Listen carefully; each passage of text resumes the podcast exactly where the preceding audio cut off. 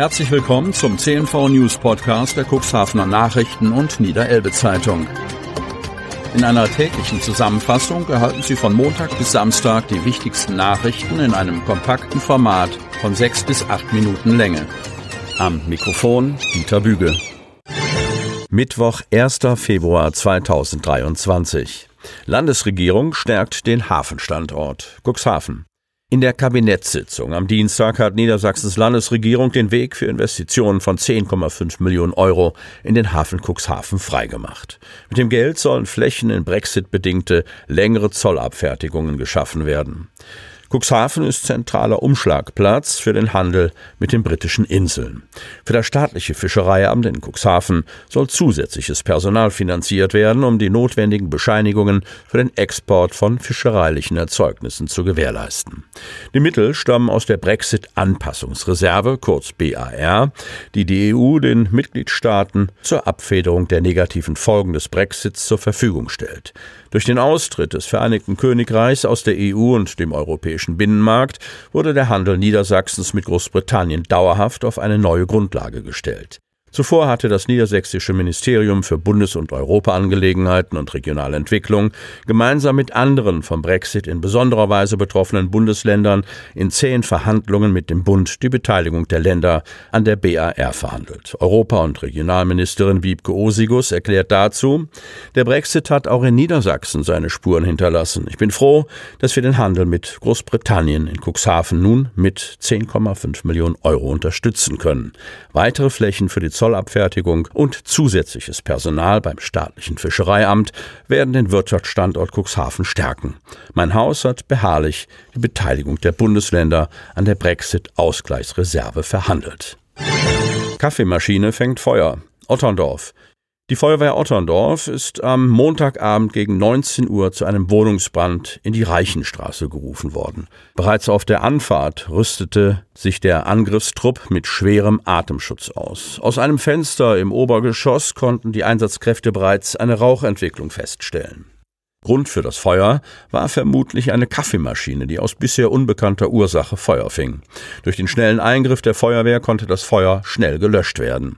Der Raum wurde allerdings komplett zerstört. Rauchgase zogen unglücklicherweise in die darüberliegenden Wohnungen.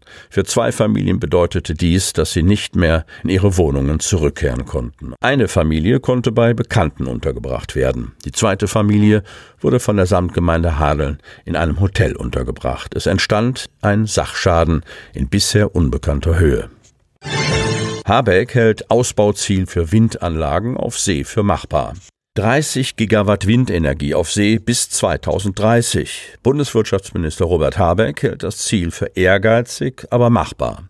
Der Markthochlauf muss gelingen, sagte der Grünen-Politiker am Dienstag bei einem Besuch im Siemens Gamesa-Werk in Cuxhaven. Bis zum Jahr 2030 will Deutschland die installierte Leistung von Offshore-Windenergie von derzeit 8 auf mindestens 30 Gigawatt und bis 2040 auf mindestens 70 Gigawatt steigern. Allein am Dienstag habe die Bundesnetzagentur eine neue Ausschreibung mit einer Fläche von 7 Gigawatt in Nord- und Ostsee gestartet. Weitere 1,8 Gigawatt sollen in diesem Jahr noch folgen. In den kommenden Jahren kämen etwas kleinere Tranchen von etwa 4 Gigawatt dazu.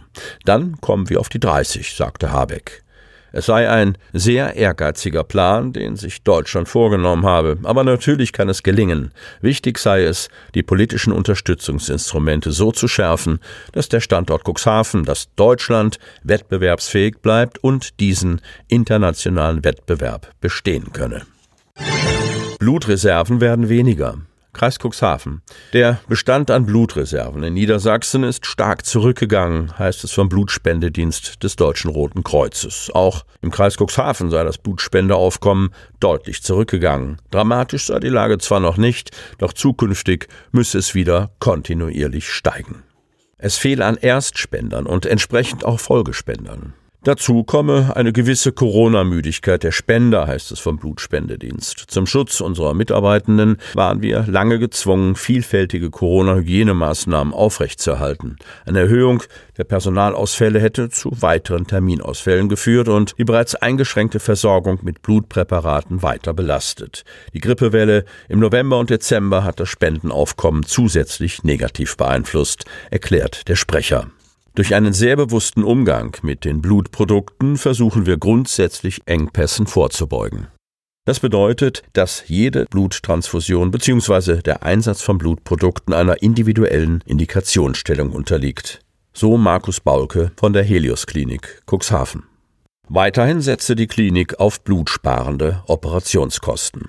Gleiches gilt auch für das Krankenhausland Hadern in Otterndorf. Hier werden monatlich rund 30 Konserven benötigt. Geschäftsführer Andreas Knust erklärt, wir haben keine Einschränkungen seitens des DRK zu verzeichnen und verfügen über ausreichend Blutkonserven. Aufgrund der geringen Anzahl benötigter Blutkonserven sehe er für das Krankenhaus absehbar keine Probleme. Operationen mussten bisher in keinem der beiden Krankenhäuser verschoben werden. Sie hörten den Podcast der CNV Medien. Redaktionsleitung Ulrich Rode. Produktion Win Marketing, Agentur für Text- und Audioproduktion.